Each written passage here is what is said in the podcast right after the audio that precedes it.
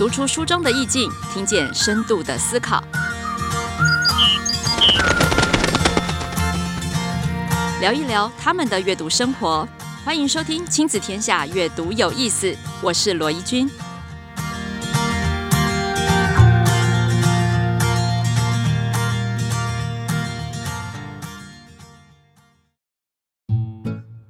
疫情期间待在家，不知道该做什么吗？劳动力发展署桃竹苗分署特别推出线上即职体验营，让国高中生透过体验职业工作，进而了解未来的职涯与志向。包含漆艺、餐饮服务、饮品拉花、缝纫及花艺等课程，邀请各领域顶尖的国手级讲师线上亲自指导与示范，不仅免费报名，及提供体验材料包，最后进行作品分享及讲评，还有机会获得课程奖励哦。课程持续到九月底，相关资讯放在节目资讯栏，欢迎大家随时 follow 分署的假桃乐粉丝团，或是在活动通网站搜寻“技能向下扎根”，就可以找到课程报名。本节目由劳动部劳动力发展署桃竹苗分署赞助广告播出。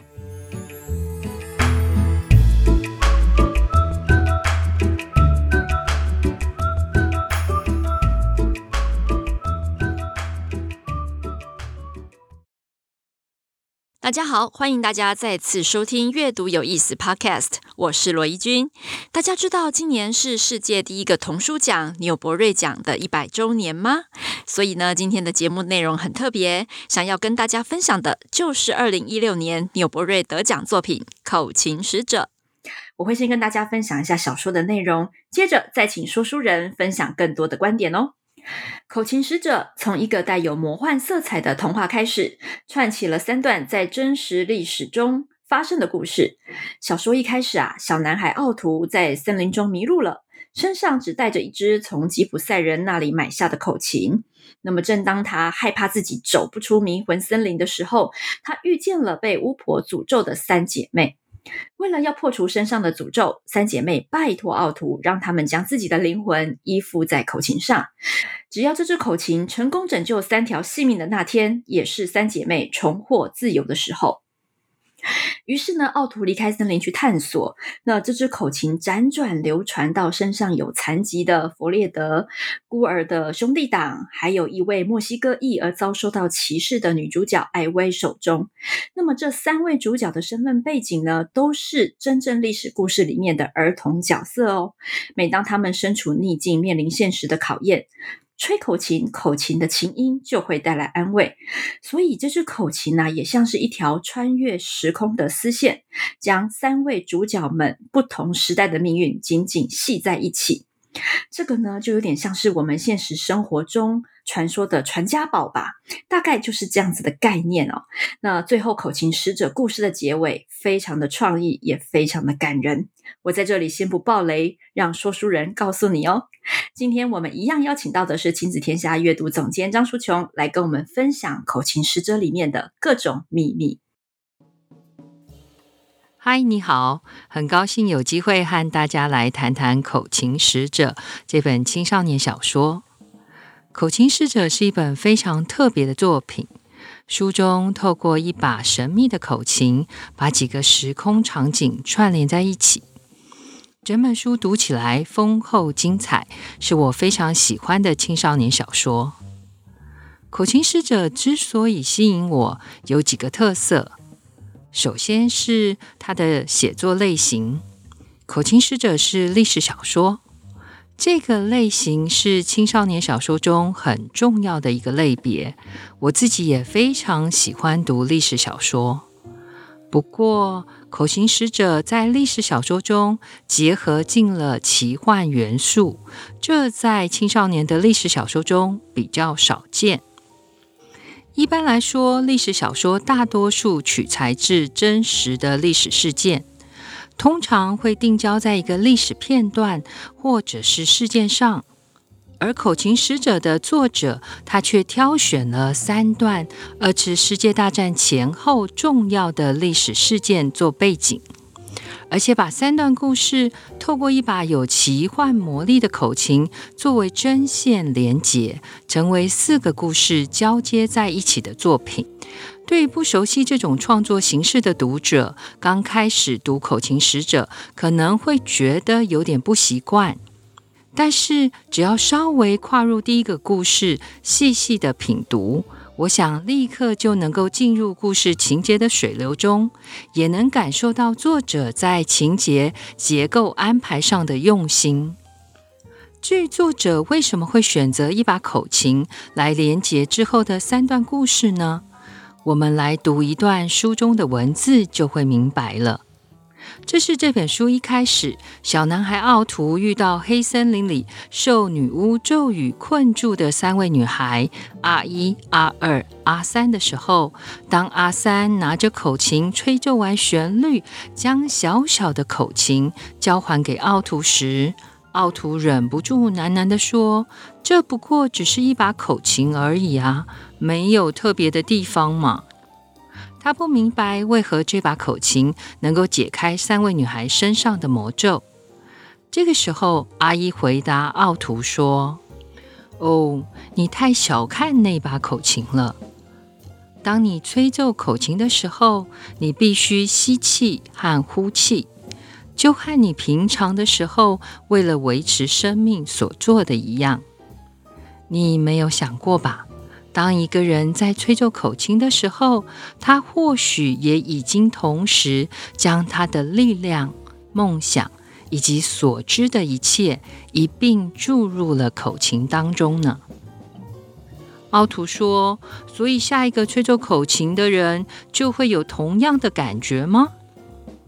阿尔回答说：“没错，当你吹奏这把口琴的时候，你会知道该怎么做。”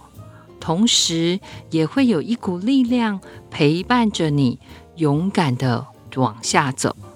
阿三点点头说：“而你将会永远与我们同在。”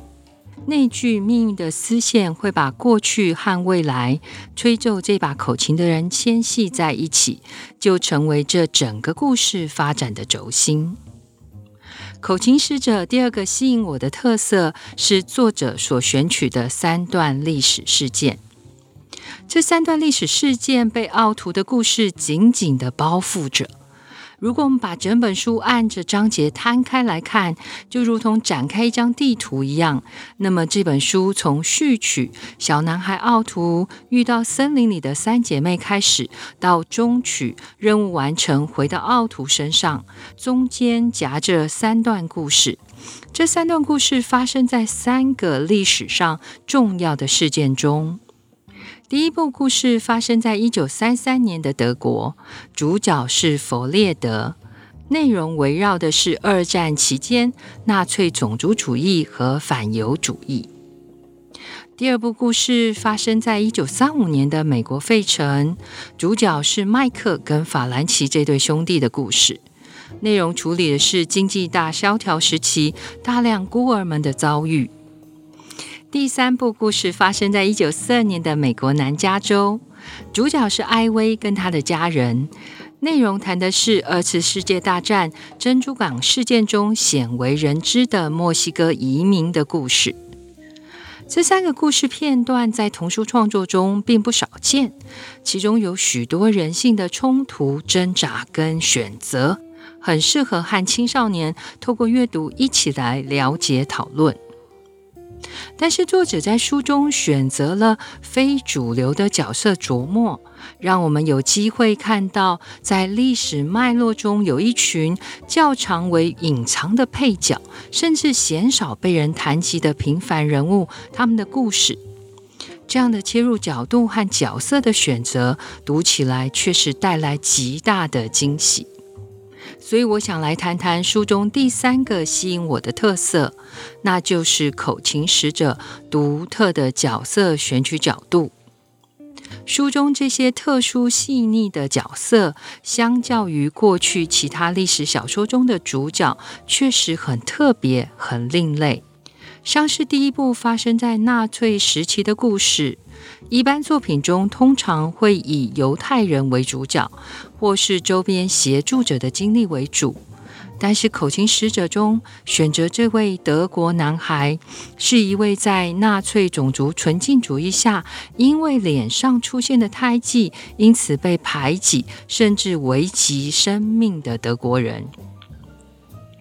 作者以历史事件中的加害的那一方中，同样身为受害者的德国少年弗列德为主角。弗列德脸上特殊的胎记，在纳粹压迫中间，他同样受排挤。因此，透过弗列德的引导，也让读者们有机会更深入体会当时犹太人无辜受害的心情。另外，故事的第三部是以珍珠港事件为背景。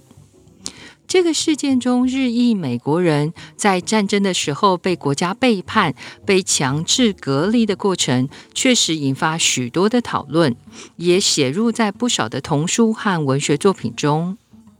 但在《口琴使者》里，作者透过艾薇这个当时相对更弱势的墨西哥移民家庭中的小女孩，衬托出战争中受苦的平凡人，他们彼此之间难能可贵的扶持跟友谊。这段故事的安排也非常出色，令人印象深刻。历史小说里谈论的是大时代里人们面对环境的冲突跟挣扎，口琴使者则更加上了音乐的元素。借着音乐的力量，书中的角色们总是能够得到鼓励，在音符中得到救赎，也因着对音乐的热爱，带来了继续前进的勇气和希望。最后，我想分享的是，面对这么复杂的故事结构，作者在故事最后却能一一收纳，让整个故事有了漂亮的收尾。三段故事到了一九五一年美国纽约市的一场演奏会上，弗列德成为卡内基音乐厅舞台上的指挥，而两兄弟中间的麦克成为台上的钢琴演奏家。长大后的艾薇则是乐团中最年轻的长笛手。他们和家人的生命都曾经和那一把奇幻的口琴相会，也同样的如书中所说的，被同一条命运的丝线紧紧的相系。历史小说真的很迷人，透过阅读，我们能够跃进历史的洪流中，借着作者的文字。窥看历史中许多人物的生命故事，接着阅读这一本历史小说，我们感受到生命的力量，和小说里的角色一起呼吸，正如口琴吹奏的时候呼吸一样。这就是《口琴使者》，是一本难得的好作品。如果你也喜欢历史小说，除了《口琴使者》之外，也推荐你阅读另外两本好看的作品《少年鳄鱼帮》和《逃难者》。听完书琼分享《口琴使者》中的三个观点，你是不是也觉得历史小说原来也可以这么精彩，这么有意思呢？欢迎到许愿池留言告诉我们，你也可以推荐你喜欢的历史精彩奇幻小说。阅读有意思，我们下次再见，拜拜。